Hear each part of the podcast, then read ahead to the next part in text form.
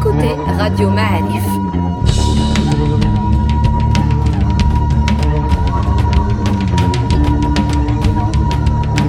Le podcast Histoire.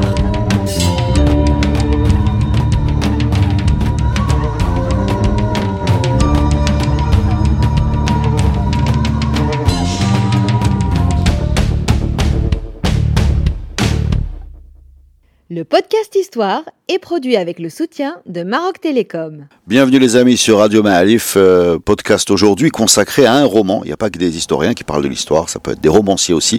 Ils nous aident, ils nous aident beaucoup. Alors on voudrait parler d'un roman qui s'appelle L'exilé de Mogador qui est consacré euh, en gros à la guerre du Rif et un de ses personnages euh, pas très connu mais passionnant, euh, surtout quand il est raconté par la plume de l'auteur qu'on accueille aujourd'hui, le docteur Mohamed Lashkar. Bienvenue docteur. Merci pour l'accueil. Très heureux d'être parmi vous ce soir.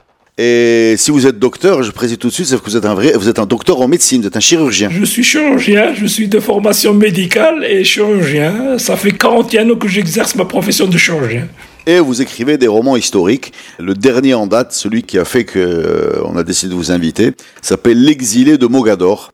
Et euh, il raconte l'épopée. Il n'y a pas d'autre façon de le dire, d'un personnage étonnant qui s'appelle Haddou Ben Lekhal, qui a été partie prenante en première ligne dans la, la guerre du Rif. On reviendra là-dessus. Mais je voudrais déjà vous, vous demander un peu comment vous, pourquoi vous écrivez des romans historiques? Est-ce que c'est un besoin? Est-ce que c'est une passion? Est-ce que c'est une envie? En fait, j'ai commencé à écrire il y a exactement 12 ans. C'était juste euh, quelques mois avant que je n'atteigne mes 60 ans.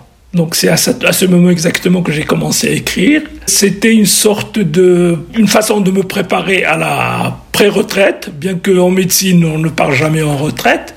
Mais euh, à 60 ans, donc on est, on atteint un certain âge, on a envie de faire un petit peu son bilan, bilan pour soi-même et bilan pour euh, nos enfants et nos petits enfants. Donc euh, essayer de, quoi leur laisser. Et puis j'avais fait beaucoup d'humanitaire j'ai fait beaucoup d'humanitaire et beaucoup de culturel, des ciné-clubs, des associations des droits de l'homme, mais surtout j'ai fait beaucoup d'humanitaire avec ma femme.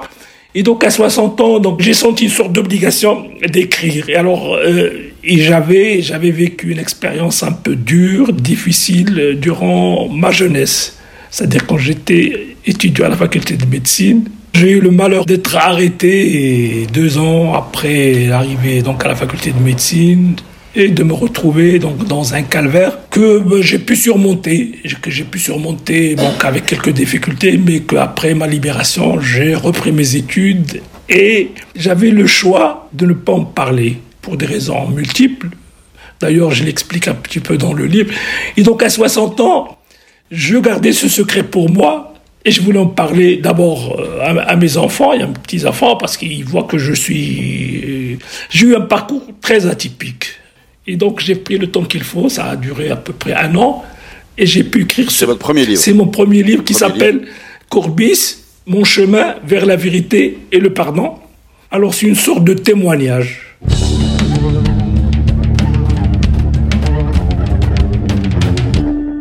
A compris la, la démarche de l'écriture de votre premier roman. Je voudrais préciser qu'il y en a eu d'autres. Et puis, il y a eu ce dernier pour lequel on vous a invité, qui s'appelle L'exilé de Mogador et qui, euh, qui s'inscrit très clairement dans une grande histoire, celle de la guerre du Rif. Mais vous racontez cette grande histoire euh, via une petite histoire, celle d'un personnage. Et vous avez fait le choix en plus de raconter cette aventure à la première personne euh, du singulier, donc comme si c'était vous. Donc on peut lire le, les aventures de ce Qaïd. Alors quand je dis Qaïd, c'est ce Haddou Ben Hammou a été euh, adjoint du ministre des Affaires étrangères. Il a été dans le gouvernement, le gouvernement de cette fameuse république de Abdel Mertabi, et vous racontez ce personnage-là. Vous racontez son parcours, ses choix, ses hésitations, ses faiblesses, ses défauts, son exil finalement à Mogador, donc voilà. Et donc moi, ce qui m'intéresse dans votre démarche, quel énorme travail ça implique en termes de recherche pour fabriquer un récit qui rentre dans des événements qui sont connus, mais qui sont aussi des récits personnels d'un bonhomme que vous avez dû quasiment reconstituer. Alors quelle est la part du travail dans tout ça? Oui, effectivement. Quand je me suis décidé de travailler sur la guerre du Rif, c'est exactement la même méthode qu'avec les autres livres. Je devais réconcilier deux choses. Les faits historiques, réels, vérifiés, connus, sur lesquels il n'y a aucun doute, et en même temps, le défi littéraire. Alors, pour commencer par le premier défi, bah, le choix de Qaïd Haddou par rapport à Bon, on est tous habités, bon, les gens de la région sont tous habités par cette histoire de la guerre du Rif, et je crois que le monde entier est intéressé par cette guerre du Rif. Mais souvent, il se limite au héros, au personnage principal qui est Abdelkrim, Mohamed Ben Abdelkrim, le Khattabi. Et puis on oublie le reste. Rarement, vous trouverez donc, euh, on cite le frère, qui était le, donc le second dans la hiérarchie, on en parle un peu. On parle de l'oncle, Abslem. C'est d'ailleurs le père du docteur Omar Khattabi à qui je dédicace le livre. Je ne sais pas si vous avez vu dans la première page au docteur. C'est un grand ami et c'est son père Abslem. Abslem, c'est l'oncle de Abdelkrim. Et puis il y a les autres. Vous avez Azar Khan qui était ministre des Affaires étrangères. Vous avez Boujibar qui s'occupait de. Et puis, soudain apparaît ce Haddo, Haddo el Et en plus, il a la particularité de ne pas être de sa tribu, ni de sa famille proche de Abdelkrim. Parce que tous les autres, il appartenait à la tribu de Bnei et en particulier à la tribu de Abdelkrim. Alors lui, on va dire sa tribu, lui c'était un préwa. Oui, mais, c'est ce que je vous disais, c'est que Haddo n'est pas des Bnei il n'est pas de la, de, de, la tribu ni de la famille de Abdelkrim. Parce qu'Abdelkrim s'était entouré. Et c'était comme ça que ça s'est... On a beaucoup de choses à dire sur ce sujet. Si vous voulez, ensuite, on, je vous l'expliquerai. Comment ça se fait que l'entourage n'est constitué que par les membres de la famille et des proches. Mais Haddo, on en parle de temps en temps. Parfois à travers certaines lettres qu'il avait envoyées à Abdelkrim. On en parle quand il est parti en voyage à Paris avec Azar Khan, qui était ministre des Affaires étrangères. On en parle aussi dans ses relations avec Gabrieli, qui était le contrôleur à Taourid. Et puis surtout, on en parle durant les, à peu près les un mois, deux mois, trois mois de la fin de la guerre, pendant les négociations de Oujda. Et alors, ceux qui en parlent, il y a deux références historiques qui parlent un peu de Haddo. Il y a Gabrieli lui-même, D'ailleurs, je vous expliquerai comment j'ai fait cette acrobatie littéraire pour pouvoir introduire Haddo dans le roman. Après la rencontre avec Gabrieli à Mogador, il y a Gabrieli qui avait laissé ses mémoires. Et d'ailleurs, j'en parle un petit peu dans le... C'est ce qui explique ma démarche. C'est que j'invente cette rencontre. Il y a eu une rencontre à souhait entre les deux, mais dans un autre contexte. Alors, j'invente cette rencontre entre Qaïd Haddo et Gabrieli à la fin de leur vie. Ils vont mourir à la même année en 1950. Donc la rencontre dont vous parlez là, juste pour que les gens qui n'ont pas lu encore le livre, je le conseille, hein, ce livre, il faut le, lire. C'est une rencontre qui se passe au moment de l'exil du Khaïdo euh, à Mogador, après sa détention, après la fin. en 1948. C'est une sorte de bilan. Ouais, c'est une sorte de bilan voilà. des deux. En, 1948, donc ils se rencontrent. Et à la fin de la discussion, Gabriel lui dit Écoute, on va se revoir la prochaine fois parce qu'il savait que Haddo, il aimait la belle vie, donc il aimait le vin, les femmes. Même à Souera, il continuait à vivre le même train de vie. Bien que bon, il n'avait plus les moyens. Et Gabrieli lui souffle. Quand je reviendrai te voir la prochaine fois, je viendrai avec les notes que je vais publier. Et d'ailleurs, le livre de Gabrieli va être publié en 1953. Et il ajoute qu'il est beaucoup question de toi dans le livre. Ça, si vous voulez, c'est la première référence. Et Haddoub... Ça, c'est votre source, ce livre. Oui, pas tout à fait, parce que ce qu'il décrit là-bas, donc ce qu'il décrit là-bas ne correspond pas tout à fait là. C'est le regard de l'autre. C'est différent. C'est le contrôleur qui a un regard sur Haddo, et puis surtout les Rifa et tous ces Marocains. C'est un regard qui ne correspond pas donc moi, c'est le regard intérieur. C'est ça la différence dans ma démarche. Vous voulez donc ce que j'écris par rapport... C'est ce qui en fait l'intérêt, justement, c'est d'avoir Haddo qui parle, qui parle avec ses, ses, références, ses hésitations, et vous en faites un personnage très très humain. On a l'habitude très souvent, quand on s'intéresse à l'histoire, de quand on empile comme ça les dates et les faits historiques, on a l'impression que les gens sont un peu deviennent quasiment euh, surnaturels à force d'être euh, déshumanisés. Alors ce qui le rend humain à lui, c'est justement les défauts que vous avez cités. C'est quelqu'un qui aime aller dans les bars, qui aime euh, les femmes, qui aime la belle vie, qui ne rejoint pas tout de suite le combat de Abdelkrim, qui est un peu contrebandier d'ailleurs, il a des problèmes avec la justice, qui est installé en Algérie française et qui hésite beaucoup avant de rejoindre le combat de Abdelkrim. c'est pas quelqu'un qui dès les premiers coups de fusil prend son fusil et va rejoindre la, la lutte. Non, non, il est, il est là, il préserve ses intérêts, il réfléchit et il se retrouve dans cette grande histoire. Comment vous avez fabriqué ce profil psychologique? Est-ce que vous avez des sources? Mais il y a un deuxième livre qui est écrit par un, journaliste, Fontaine, un journaliste français qui vivait à Oujda et qui était ami avec Qaïd Haddo. Alors, disons que tous les historiens qui ont cité Qaïd Haddo on citait les deux références dont je vous ai parlé. Le livre de Gabrieli.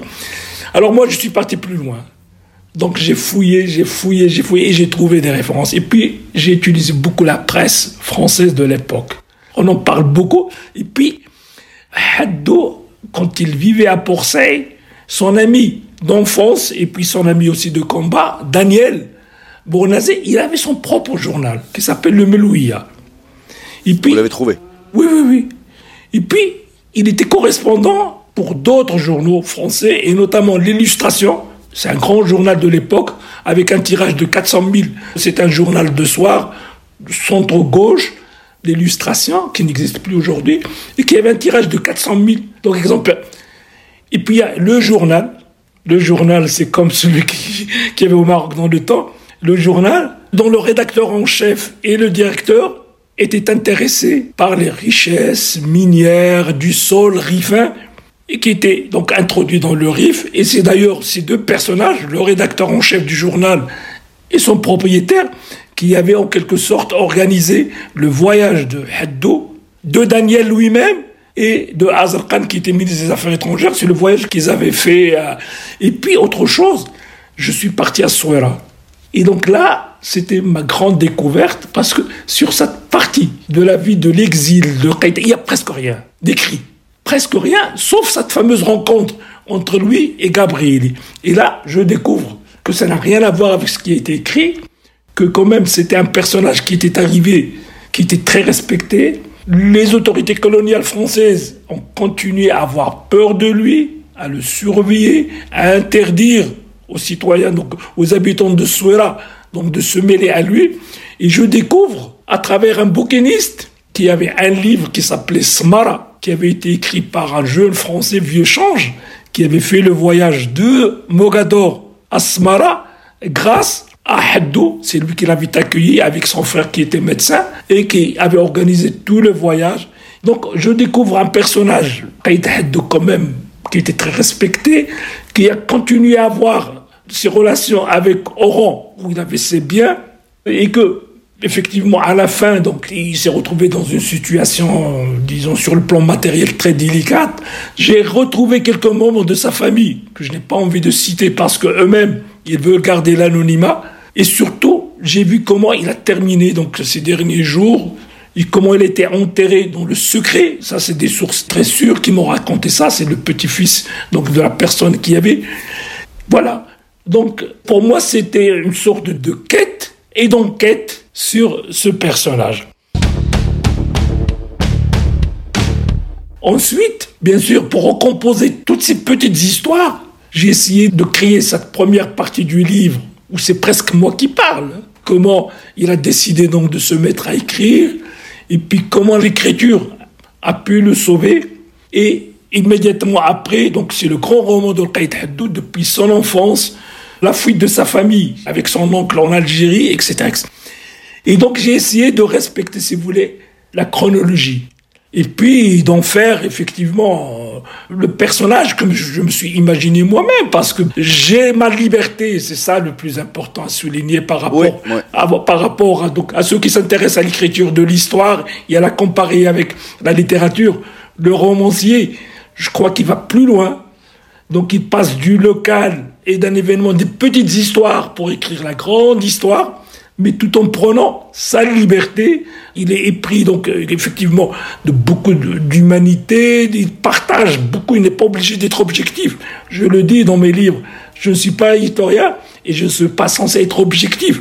Je vais quand même, je vais quand même résumer le parcours de ce bonhomme. Hein. C'est un Préwa, donc c'est une tribu plutôt beaucoup adonnée à la piraterie et à la contrebande, et qui a été un peu puni par euh, Moulay Abdelaziz, si je me trompe pas. Exactement. Qui les a chassés. Enfin, en tout cas, lui, il s'est sauvé. Il s'est sauvé vers l'Algérie française. Il y avait, il y avait déjà une première hamla, ce qu'on appelle hamla, en 1886. Hamla de Bradadi, le fameux Bradadi et donc, Bardadi est arrivé avec son armée et s'est installé à Zaouya. Donc, il, avait fait la razzia dans la tribu de Bakiwa. Quelques mois après, il y avait un deuxième problème avec un bateau étranger. Donc, les Bakiwi, donc surtout ceux qui sont près de la côte, c'est le cas de la famille, ils ont appris qu'il y aurait une deuxième hamla. Donc plutôt que de rester et de subir encore une fois la razzia des soldats du sultan, ils étaient obligés de fuir en Algérie. Bon, l'Algérie, il faut dire que les Rifains, d'une façon générale, depuis la colonisation de l'Algérie, ils partaient souvent travailler dans les fermes des colons et puis revenir. Il y avait donc cette relation. Ils avaient beaucoup de contacts avec les colons et notamment à la frontière. Il y avait aussi donc ce monsieur Bournassé qui, pour la petite histoire, c'est le monsieur qui a construit la ville qui se trouve à la frontière donc maroco-algérienne de l'autre côté de Seydia. Cette ville, je ne sais pas aujourd'hui comment on l'appelle en Algérie, mais dans le temps, ça s'appelait Porseille. Et c'est ce monsieur qui l'avait construite. Donc, il accueillait les gens qui partaient. Et puis, donc, les gens travaillaient dans la pêche, comme ils avaient l'habitude. Ils travaillaient aussi dans la contrebande. Ils travaillaient aussi dans la piraterie.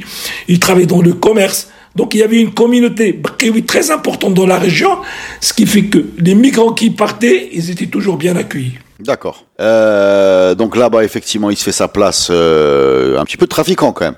Et il gagne de l'argent. Il gagne de l'argent, si j'ai bien compris. Il est plutôt doué pour le trafic. Et il loupe en fait la première partie de la révolte de qui se déroule loin de lui et sans qu'il y par, par rapport à ça, ça c'est des faits historiques réels. C'est que son oncle, parce que euh, Haddo, quand il est parti en Algérie, il était parti avec son oncle Allouche. Exactement. Allouche, c'était un notable donc de la tribu de Bakiwa. Donc Allouch, l'oncle de Haddo, est revenu bien avant que commence la guerre du Rif. Haddo avait continué à vivre, à mener sa vie, donc complètement à côté, donc était dans les casinos, de temps en temps il pouvait se permettre donc un smoking, fumer un cigare, puis de temps en temps se retrouver en prison parce que pour une affaire ou une autre. Et en 1921, et en particulier donc après la grande bataille d'Anwar et la victoire de Abdelkrim, Abdelkrim, donc grâce à cette bataille, donc a grandi et ses ambitions aussi. Donc il commençait à croire que effectivement ça pouvait aller encore plus loin parce qu'avant, disons que l'ambition d'Abdelkrim était très modeste. Il ne demandait à l'Espagne que de trouver un compromis, donc euh, que, bon les Rifas ont droit à vivre donc dans la paix, mais mais après la bataille de Noël, donc les ambitions de Abdelkrim ont, grandi. Alouche, l'oncle de Haddo, était dans l'entourage, était parmi les grandes personnalités dans l'entourage de Abdelkrim. Et on avait pensé à Haddo pour pouvoir bénéficier de ses relations avec les Français. Haddo avait beaucoup de relations avec donc un puissant lobby, si vous voulez, dans la région, un lobby français qui avait à son tour un regard différent sur le RIF. Il voulait bien que le RIF revienne à la France plutôt qu'à l'Espagne. Eh ben justement, c'est à ce moment-là qu'on découvre dans votre roman qu'il y a une véritable campagne médiatique française pro Abdelkrim, après cette euh, bataille d'Enoël. Il y a même eu un marketing, j'ai envie de dire. Quand on parle de République du Rif, aujourd'hui le terme est très présent dans les médias ou Internet, c'est un terme qui a été inventé par la France. En tout cas, d'après ce que vous racontez dans le roman, oui, pas par la France. Moi, je l'ai expliqué là. C'est dans la lettre qu'avait envoyé. Pour la première fois va apparaître ce nominatif de la République. C'est dans la lettre qu'avait envoyé Daniel à Abdelkrim. Et c'était un choix, disons, auquel sont arrivés Haddo et Daniel. Donc ils sont arrivés. En disant ça va mieux passer auprès de l'opinion publique française. Auprès de l'intelligentsia française, auprès d'une certaine gauche. pour effectivement eux qui pour avaient marketer, pour marketer le combat. Oui, marketing, mais aussi par rapport au système politique qui était dans la région, le, le Marzen et tout ça. Donc il voulait donner donc une autre image. Une modernité. Et puis Abdelkrim était très moderne à l'époque par rapport au reste. Abdelkrim était, avait fait ses études à Fès, mais il était parti travailler à Milia comme journaliste. Il a travaillé comme enseignant. Puis son frère était parti en Espagne pour faire des études d'ingénieur ils avaient l'île d'Uncor, je ne sais pas si vous avez fait la région, vous avez l'île d'Uncor qui est en face, à un kilomètre et demi de la côte. Pourquoi j'insiste encore une fois, c'est que la relation du RIF avec le monde étranger est très particulière. Depuis la nuit des temps, cette côte méditerranéenne était en contact avec le monde extérieur, avec les Phéniciens, avec les Arabes, avec l'Andalousie, avec... Donc Haddo en fait rejoint entre guillemets le gouvernement d'Abdelkrim après la, la bataille d'Anoël et il est plus ou moins responsable des relations avec la France, c'est bien ça? Oui. Et il va mener, enfin il va quasiment faire une sorte de diplomatie slash espionnage, euh, des missions un peu secrètes. C'est un personnage euh, romanesque, hein, avec ce côté également très jouisseur euh, que vous décrivez très bien. Et moi je, je, voudrais en venir à une scène qui est vraiment le cœur pour moi du bouquin. Ça se passe page 166, c'est la rencontre avec Lyoté. Ah oui. Voilà. Oh là là. La rencontre avec Lyoté. Alors moi la question que je vais vous poser déjà c'est en termes de technique d'écriture, c'est très difficile de faire parler comme ça des personnages qui ont existé. Sur quoi vous avez basé cette scène? Sur des archives, des sentiments? Parce que, alors la phrase, la phrase clé, hein, je vais quand même la dire. J'aime bien les riffins, c'est ah J'aime bien les riffins tels qu'ils sont, courageux, intelligents, mais j'ai peur qu'ils deviennent trop grands. Je ne veux pas qu'ils perdent la tête. Quant à votre émir, je crois que ce n'est qu'un despote oriental qui se fait passer pour réformateur afin de leurrer les bonnes âmes des communistes. Alors avant de vous laisser répondre, je voudrais préciser justement que c'est une phrase qui résume très bien la pensée de l'IOT. J'aimais bien les rifins, j'ai peur qu'ils deviennent trop grands. C'est-à-dire dans un premier temps, la France soutient la révolte de Abdelkalim parce que tout ce qui embête les Espagnols les arrange. Et quand ils comprennent qu'en fait, euh, finalement, ils sont un peu dans le même bateau que les Espagnols, là, il y a un changement de politique. Voilà, et c'est bien la phrase qui est résumée. J'aime bien les riffins, mais j'ai peur qu'ils deviennent trop grands. Je ne veux pas qu'ils perdent la tête. C'est-à-dire qu'il y a un changement. La France pousse. Au début, ça l'a fait. Tout ce qui dérange l'Espagne l'arrange. Et puis à un moment, quand le gouvernement d'Abkrim demande à, à, reconnaître des frontières quasiment, ils comprennent que ça ne peut être qu'une première étape et que la décolonisation qu'a en tête Abkrim implique de fait euh, remet en cause également le statut de la France. Comment vous avez écrit cette scène? Alors, par rapport au fait historique, d'abord, c'est important de le... Alors la phrase que vous aviez citée, vraiment, je, je tiens à vous tirer chapeau, parce que c'est la seule phrase que répètent tous les historiens quand ils veulent parler de la rencontre entre Lyoté et Haddo. Donc elle existe Ça, c'est la seule phrase. D'ailleurs, quand dit... existe. Oui, d'ailleurs, moi je, je, cite un petit peu ce qu'écrivent les historiens. D'ailleurs, c'est Haddo qui avait dit Lyoté, le jour où il a été le voir, que j'aime bien les riffins, mais je n'aime pas quand ils grandissent trop. Ça, vous le trouverez dans tous les livres. Bon, bah très bien. Donc elle existe. Et puis, mais la scène elle est longue, hein. La, la, la scène se pas cette phrase. hein, Moi, j'ai travaillé beaucoup la, la personnalité. Je travaille beaucoup le côté psychologique des personnes. J'ai lu beaucoup sur Lyoté avant d'écrire ça. Si vous voulez le dialogue, il y a eu cette rencontre à Rabat. Abdelkrim a tenu d'envoyer donc Haddo comme émissaire. Donc il a été d'abord à Taourir, il a été à Fès, il a été chez Lyoté, et puis il a essayé d'aller voir le sultan. Moula Youssef. Moula Youssef. C'était à l'initiative de Haddo, mais toujours avec l'accord donc du chef, Abdelkrim. Et donc, cette rencontre, moi, si vous voulez, je résume un petit peu l'esprit colonialiste euh, français, disons ceux qui parlent de, du colonialisme utile. Et je dis voilà l'esprit donc euh, de Lyoté lui-même. Donc c'est le sommet de ce regard, de cette vision du colonialisme utile. On va essayer de faire sortir les gens de. Donc on aime bien qu'ils soient des petits bougnols, qu'ils soient soumis, mais qu'ils ne deviennent pas aussi importants. Oui, c'est le bon sauvage. Oui, c'est effectivement c'est un dialogue très très compliqué. Mais j'ai essayé d'apporter ma touche. Effectivement, c'est une touche très personnelle. La rencontre a eu effectivement lieu à Rabat, au siège du résident. On en est sorti sans grand résultat.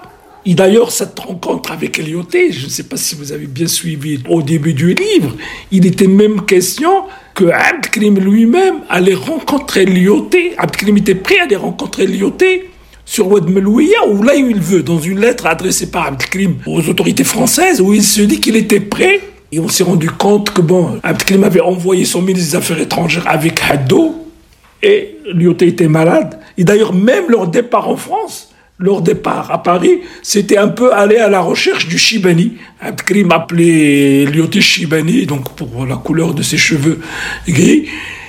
Et donc j'ai essayé d'en faire donc une scène avec cet échange entre deux mondes différents, entre deux regards différents, mais en fait ne représentait pas le profil purement riffin, montagnard. Il faisait d'ailleurs lui-même beaucoup de reproches aux ministres, et en particulier aux ministres des Affaires étrangères. C'était presque des gens ignorants à peine avoir fait quelques, donc avoir appris le Coran, etc. Alors que lui, il parlait l'espagnol et le français très correctement, il savait écrire et lire, même s'il n'avait pas fait beaucoup d'études.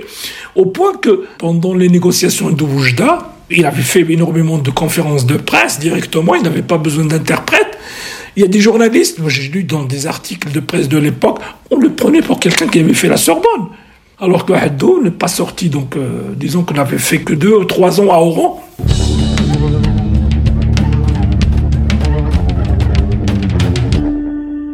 Je veux basculer justement vers Abdelkalim, qui est loin justement d'être un, ignorant, euh, on le sait euh, quand on s'y intéresse, mais qui est aussi victime de cette unique photo qui le réduit à un rôle comme ça de rebelle un peu farouche. Euh, on garde uniquement le côté guerrier, sans le côté politique.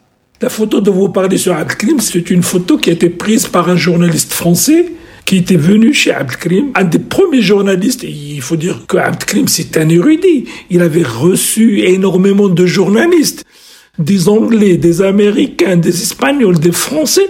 Ils repartent la bouche ébahie parce que c'était quelqu'un. Et puis il y a eu cette fameuse rencontre d'ailleurs dont je parle avec beaucoup de détails et qui a été reprise donc par euh, Gabrieli dans son livre. C'est la rencontre, c'est Gabrieli quand il vient dans le RIF. C'est le premier responsable c'est le contrôleur civil de Taourit à l'époque, et c'est le premier responsable français qui arrive jusqu'au RIF pour aller voir Abdelkrim, son état d'esprit, et puis éventuellement trouver un accord. Et ce voyage a été fait par... Mais il faut voir le rapport et comment Gabrieli décrit Abdelkrim son regard, son intelligence, sa façon de parler, et puis sa vision du monde. Il était très en avance par rapport à Klim. D'ailleurs, tout le monde le dit. Il, est venu avant son temps. Lui-même, il avait dit, quand il était en exil au Caire, que par rapport à l'entourage, à ce regard vis-à-vis de l'étranger, Abdelkrim, il ne demandait qu'une chose, c'est d'être sur le même pied d'égalité que le reste de l'humanité. On a un très long podcast sur Abdelkrim Khattabi, les quatre vies de Abdelkrim Khattabi, la vie avant la, révolte, la révolte, l'exil. Euh, à la Réunion À la Réunion, et ensuite le deuxième exil au Caire, où il passe euh, d'un chef guerrier, un dirigeant, euh, enfin je dirais quasiment un, dirigeant du tiers-monde, et une sorte de cerveau. Alors, mais, mais ce qui est intéressant dans votre travail, c'est que vous l'humanisez aussi, c'est-à-dire que on sent un peu le personnage, au-delà de ces faits historiques connus, un personnage qui a aussi ses doutes, par exemple. Et vous mettez ça en scène dans le livre, quoi. Oui, on me l'a reproché, on me l'a reproché beaucoup. Et donc, ah, moi, je vous le reproche pas. Hein. Non, non, pas vous. Mais bon, ceux qui, bon, ceux qui sacralisent les personnes, qui en font des mythes. Abdelkrim, c'était un homme ordinaire? C'était quelqu'un donc de, donc des montagnes du Rive, content de montagnard. Donc au niveau du caractère, au, niveau de, de, de comment il agissait, etc. Mais en même temps, Bon, c'était un euro, donc qui a eu la. Bon, c'était une coïncidence, là. La bataille d'Enwell, c'était une vraie, une belle coïncidence. Ça, c'est dommage qu'on n'en a pas parlé beaucoup donc au Maroc aujourd'hui, à l'occasion du centenaire d'Enwell, comme l'ont fait en France, en Espagne, etc. Je crois que le centenaire d'Enwell aurait pu être un moment de réflexion collective sur cette partie de notre histoire. Et puis en tant qu'humain, ben, il vivait dans des conditions très modestes. Euh, j'ai expliqué un petit peu qu'il vivait dans des conditions très difficiles. J'ai parlé de la situation sanitaire. C'était vraiment une honte pour cet Occident qui bombardait avec des gaz toxiques, avec une, une aviation venue de tous les coins du monde. Et puis c'était des gens démunis, les rifins. À un moment, on avait fait donc le, on avait isolé donc l'Espagne l'avait isolé du côté nord la France l'avait isolé du côté sud et est, restait Tanger, où, à travers les musulmans anglais d'Angleterre et puis d'Égypte et d'Inde en particulier, quelques secours arrivaient, un peu d'argent arrivait. Bien sûr, il y avait de l'argent en échange, il avait reçu beaucoup d'argent en échange des prisonniers espagnols. Et puis dans le Rif, l'agriculture, ceux qui connaissent la région, ils savent que c'est les gens vivent dans des conditions très très difficiles. Mais malgré ça, ils ont pu faire la résistance. Ils n'ont pas eu le temps de réfléchir. Imaginez pendant six ans, enfermés de part et d'autre, et vous faites la guerre à deux grandes puissances. C'est incroyable. Mais, justement, ce genre de propos que vous tenez, vous les mettez aussi dans la bouche de Qaïd Haddo, qui prend un malin plaisir. Alors, je ne sais pas si c'est un anachronisme, si c'est un plaisir que vous vous offrez à vous en 2020 ou si c'est possible dans sa bouche en 1920, enfin à peu près, vous aimez beaucoup lui faire dire des choses qui mettent les Européens devant leurs contradictions. Voilà. Euh, avoir un discours véritablement anticolonial sur la dignité, sur qui est l'agresseur, sur qui est l'occupant, sur qui est le méchant et le gentil, sur qui est le sauvage, qui est le barbare. Très souvent, le Qaïd Haddo, avec sa pas comme ça un peu frustre, balance des punchlines qui remettent l'arrogance européenne euh, par terre. Et alors ça, je sais pas si c'est vous aujourd'hui ou si c'est véritablement une conscience qui était euh, animée à l'époque dans la tête de ces héros. Mais écoutez, mais il, faut lire ce que les déclarations d'Abdelkrim, les lettres qu'il a envoyées par exemple à la Société des Nations qui à l'époque correspondait à l'ONU actuelle et qui était en Suisse. L'ancêtre de l'ONU. Ouais, Il, faut, il faut lire ces lettres. Et puis il faut lire la lettre, l'appel qu'il avait fait à l'opinion publique américaine à travers le journaliste américain Sheehan qui était venu le voir. C'était quelqu'un qui croyait réellement en l'humain. Et il croyait effectivement l'égalité des humains. Vous n'avez pas à venir chez nous pour nous coloniser. Vous n'avez aucune raison. Nous, on ne vous a pas demandé de venir nous aider. Donc, euh, Alors, ce qui est amusant, ce qui euh, bien sûr, c'est le discours anticoloniste avant l'heure, hein, parce que le vrai mouvement euh, de décolonisation va commencer 20 ans plus tard, je pense en Inde, Pakistan, enfin, et, ça va continuer. Je parle de la deuxième vague de la décolonisation, hein, je parle pas de la première vague d'Amérique du Sud qui date du siècle précédent, mais on avance sur son temps par rapport à ça. Mais ce qui est aussi intéressant dans la démarche, c'est de présenter un personnage qui sait aussi lui-même qu'il a deux ennemis, vous l'avez dit, l'Espagne et la France, mais en même temps, dans sa tête, c'est très clair. Il préfère tout, sauf tomber entre les mains des Espagnols. D'ailleurs, il se livre à la France en exigeant de ne pas être livré à l'Espagne. Il y a ces deux ennemis, mais on sent qu'il y a un ennemi qui est beaucoup plus profond, qui date d'il y a très très longtemps, c'est l'Espagne, et avec qui ça va mal se passer, et à la France avec qui on peut discuter. Alors ça, c'est une chose euh, que peut-être les Marocains ont perdu de vue, et je veux le rappeler parce que même moi, je le perds de vue, c'est que la France, les Marocains la découvrent au début du XXe siècle. Voilà, on n'a pas de rapport, enfin, je veux dire, on n'a pas de friction, on n'a pas peut-être des échanges commerciaux et diplomatiques, mais c'est une puissance lointaine, comme l'Angleterre, comme les Pays-Bas, comme etc., euh, euh, etc. Mais l'Espagne, c'est l'ennemi intime depuis minimum Youssouf Mtsachfin, quoi. C'est, donc on n'est pas du tout dans les mêmes rapports entre la France et le Maroc, et l'Espagne et le Maroc. Oui, effectivement. Abdelkrim connaissait bien l'Espagne et les Espagnols. Et la France, Elioté et le gouvernement français hésitaient. Donc pendant de longs mois, ils ont hésité quelle attitude prendre vis-à-vis de ce Rogui, parce qu'ils croyaient qu'Abdelkrim c'était un Rogui de plus, et que peut-être, donc ça va s'arranger. Ils se rendent compte qu'ils ont affaire à un personnage tout à fait différent quand ils ont vu comment il négocie avec les Espagnols, par exemple, la question des prisonniers. Il arrive à en tirer profit des situations très difficiles. Et puis avec la France, il ne demandait qu'une chose. D'ailleurs, c'est pourquoi Haddou avait joué un rôle très important à l'époque. C'est qu'on reconnaisse la frontière, donc la région qui lui revient, c'est-à-dire la région qui revenait au début à travers le traité du protectorat à l'Espagne. Quand ils ont partagé le Maroc, ils n'ont pas précisé donc les limites de la frontière entre le nord et le sud. Le Maroc ne signe rien avec l'Espagne d'ailleurs. Non, non, le Maroc ne signe rien avec l'Espagne. Pendant, le protectorat, non, quand on s'était mis d'accord à partager le Maroc entre l'Espagne, c'est-à-dire que l'Espagne et la France n'avaient pas délimité leurs frontières, les frontières des zones occupées. Donc Abdelkrim voulait une chose, c'est que la France lui précise jusqu'où va la frontière qui lui revenait.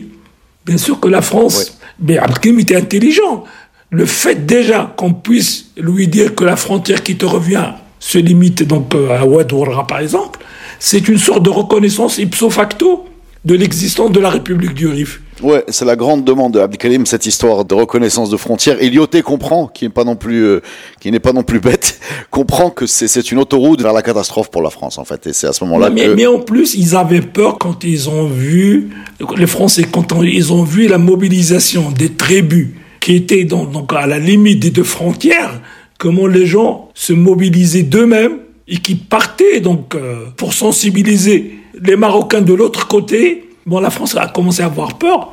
Et puis, il faut reconnaître que de l'autre côté, Abdelkrim commençait à recevoir beaucoup de lettres de soutien. il y a eu beaucoup de gens qui étaient venus de Fès, les frères Tazi, il y a eu beaucoup de gens. Et puis, il y a même des Européens qui étaient donc venus pour le soutenir il pourrait aider la révolution. Donc c'est un mouvement de renouveau que les Occidentaux ne veulent pas venir voir. Donc ils préfèrent garder le statu quo, donc garder ces populations au stade préhistorique si vous voulez, Mais quand il voit Abdelkrim en train de, dans le livre c'est précisé, donc c'est un témoignage de l'infirmière, mademoiselle Ponceau, qui était venue de Oujda pour soigner l'épouse de Hazarkan. Il a vu, donc il a témoigné de Vésu, comment ils étaient organisés, les combattants, comment ils se cachaient quand il y avait des bombardements, et en même temps comment ils étaient solidaires, et puis la sécurité qu'il y avait. Même en pleine guerre, il y avait une sécurité totale, et puis toutes les infrastructures qui étaient en cours, le téléphone qui fonctionnait d'un coin du Rif à l'autre, le téléphone marchait, puis il y avait des projets de chemin de fer, il y avait des projets de développement très importants, mais on n'a pas laissé le temps à Abdelkrim. La France a eu peur, a eu peur, bien sûr, pour le Maroc, et a eu peur, c'est pour l'Algérie, pour le reste des colonies, et puis il a eu peur à ce que, je ne sais pas, un retour de, de la situation, et puis cette domination de l'Occident sur le reste du monde sera mise en, cause, remise en question. Eh ben, si vous voulez, euh, on parle beaucoup de l'Occident et de son regard. Si vous voulez avoir un regard d'un Marocain, il s'appelle euh, Mohamed Lashkar et il a écrit L'exilé de Mogador. Merci beaucoup, merci beaucoup, c'était passionnant et bravo pour ce travail. C'est un travail à la fois historique et, romanesque qui nous rapproche d'une période, euh, parce qu'on le dit, on le répète pour euh, clôturer ce podcast, l'histoire est, est, racontée, les images qu'on a en tête sont les images fabriquées également par des gens comme vous, des artistes, des créateurs, des gens qui sont pas, malgré, hein, je diminue pas du tout la qualité historique de votre travail, puisqu'elle est, vous l'avez décrite, elle est immense, mais qui rajoute une dimension un peu romanesque, un souffle humain à ce qui, euh, sans cela, n'est qu'une succession d'événements et, et de, d'événements politiques un peu désincarnés. En tout cas, vous avez, euh, vous avez donné corps à cette période très importante, ce billard à trois bandes entre la France, l'Espagne, le RIF, très très intéressante, le Merzen quatrième acteur. Et moi, de mon côté, je tiens à vous remercier, c'est Alain. Vraiment, ça a été une surprise quand vous m'appelez ce matin. Disons qu'on peut parler de tous nos sujets d'histoire, sans tabou, moi-même, je ne suis ni dans le ressenti. D'ailleurs, euh, ça se lit dans tous mes livres. Je ne suis ni dans la rancune, ni dans le ressenti. Je donne à connaître et à comprendre, à partager ce rôle que je suis en train de jouer. Et c'est une contribution modeste, donc à connaître un petit peu notre histoire, écrire nous-mêmes notre histoire, et puis partir au dialogue, donc à la discussion avec les historiens. D'ailleurs, dans toutes mes présentations, j'invite à côté de moi donc des historiens et des hommes de lettres pour qu'il puisse y avoir une discussion s'il y a des erreurs dans mon livre, s'il y a des rectifications, s'il y a des tas.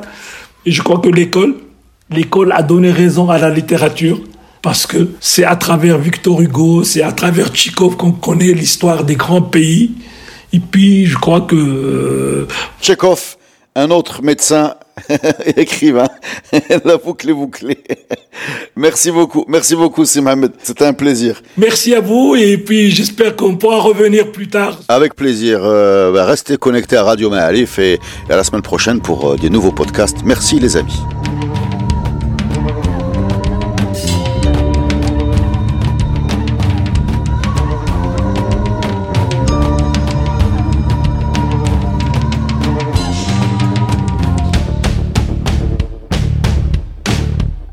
Le podcast Histoire est produit avec le soutien de Maroc Télécom. Maroc Télécom, un monde nouveau vous appelle.